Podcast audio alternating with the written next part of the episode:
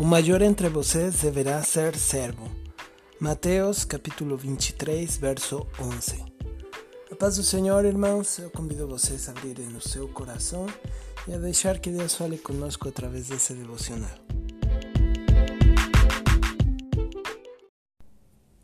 Certo dia, Jesus com os seus discípulos estava fazendo uma observação acerca de aqueles que estavam dentro do templo, daqueles que serviam é, do seu jeito dentro do templo. Os ravis, os mestres, os fariseus, cada um deles, irmãos, uns gostavam de colocar tarefas, eh, fardos muito pesados nas costas das pessoas que queriam chegar-se a Deus, ou seja, chegar a Deus, desculpa. Eles colocavam coisas muito pesadas, sendo que eles mesmos não conseguiam nem levar. O Senhor Jesus Cristo fala: olha, ele não conseguia nem mexer um, um, um dedo só para fazer essa tarefa que eles estão encomendando. Outros gostavam simplesmente de ser nomeados como Ravi, como maestro ou mestre, e assim. Outros gostavam das roupas, porque as roupas eram muito luxuosas e davam muito destaque. Outros gostavam de ser cumprimentados, saudados nas praças. Outros gostavam de simplesmente ser reconhecidos do status que dava o, o fato deles trabalharem no templo. E o Senhor Jesus Cristo falou para os seus discípulos: Olha, aquele que queira ser o maior deverá ser servo.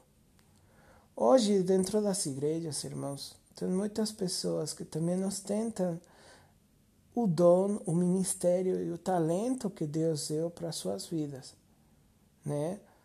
Tem, tem pessoas que gostam, olha como eu louvo, olha como eu prego, olha como eu é, profetizo, olha como eu faço tal coisa, olha como eu toco a bateria, olha como. Olha, tudo isso é dom de Deus, tudo isso é talento que Deus nos deu.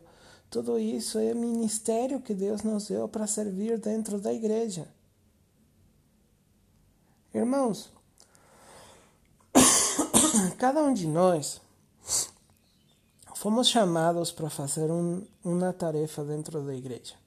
Você hoje pode estar fazendo ou não pode estar fazendo aquilo que, que você foi chamado. Ok.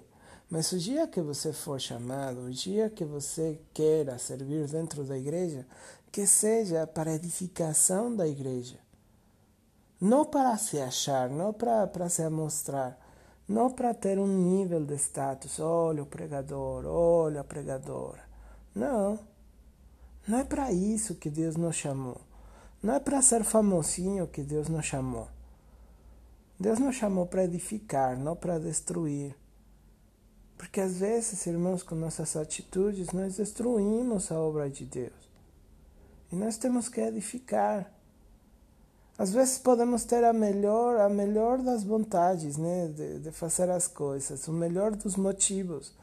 Mas se esse não foi o motivo pelo qual Deus te chamou, então pronto, não serve, não edifica.